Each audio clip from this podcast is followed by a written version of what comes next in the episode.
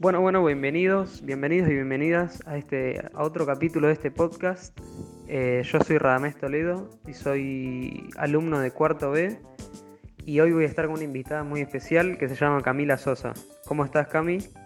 Ella nos va a estar hablando hoy un poco sobre la adolescencia y las redes sociales y las relaciones. ¿Cómo estás, Cami? Hola, soy Camila Sosa, estoy bien por suerte, gracias por preguntar. Eh, voy a hablar y responder preguntas de, como dijo Ra, de las redes sociales, la relación que tiene con los adolescentes y demás. Antes de hacerle las preguntas a Camila, voy a hablar un poco sobre la posmodernidad y sus características.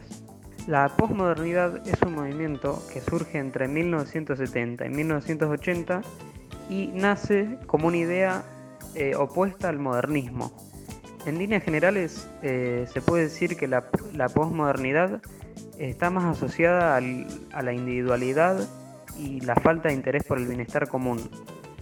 Otra característica importante que hay que nombrar es que no tiene una idea central clave, sino que cada uno lo interpreta y ejerce a su manera. También una característica importante es que el principal foco del modernismo está en el presente, es decir, en el, hoy, en el día a día. Eh, no le prestan demasiada atención al futuro y las, utopías, ni siquiera al pasado y a la historia. Otra idea particular que, lleva adelante la posmodernidad es que los valores de la religión, por ejemplo la creencia, la fe y la espiritualidad, dejan de ser tan relevantes como en siglos anteriores, sino que en cambio el hombre postmoderno se inclina más a favor del, del pluralismo y la diversidad, que sería que cada uno eh, crean lo que quiera creer o no crean nada.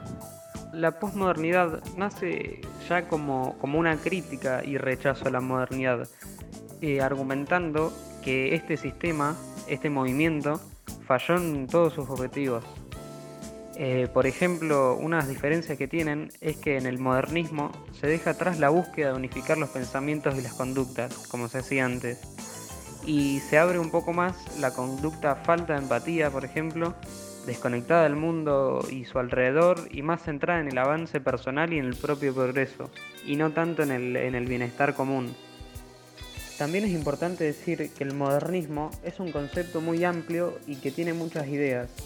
Una herramienta que, fue fundamental para el avance de, de este movimiento fue la aparición del Internet, que este le permitió a todos sus integrantes debatir ideas del modernismo y su concepto del mundo mucho más fácil que, en la antigüedad, porque podían comunicarse desde cualquier parte del mundo en segundos nada más.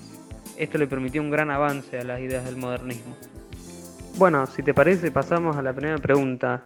Eh, ¿Cuál crees que es la relación hoy en día entre los adolescentes y las redes sociales?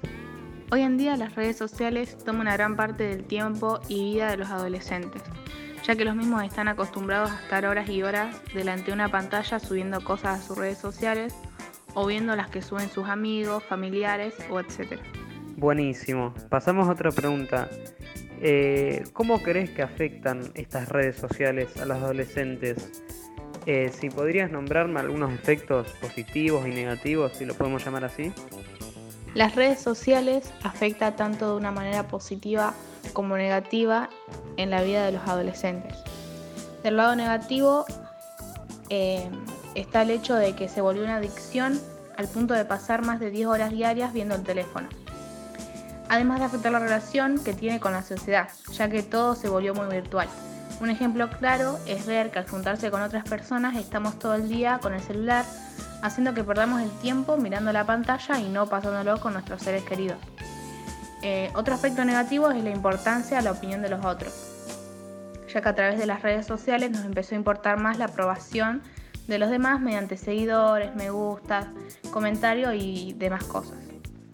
Sin embargo, algunos aspectos positivos tiene, ya que podemos comunicarnos a larga distancia, se pueden generar ingresos a partir de esta, ya sea por Instagram, YouTube, TikTok o demás. Eh, la difusión de noticias importantes a las demás personas, entre otros aspectos. Muy buena respuesta, muy interesante. Eh, vamos a la última pregunta. ¿Crees que cambiaría mucho nuestra vida sin, sin tener las redes sociales? ¿En qué sentido cambiaría? A mi parecer nuestra vida sin las redes sociales cambiaría drásticamente, ya que tiene una gran importancia en el presente, debido a que estamos acostumbrados a comunicarnos o relacionarnos con las otras personas a través de estas. Las redes sociales se han transformado en una gran herramienta para nosotros, los adolescentes, pero podríamos vivir sin ella como lo hacía la gente eh, de años atrás que no contaba con estas. Si bien sería difícil por una cuestión de que se volvió una adicción eh, en el presente, esto ayudaría a ver la importancia de lo que dejamos de lado con el uso excesivo de las redes sociales, como lo es pasar tiempo en familia.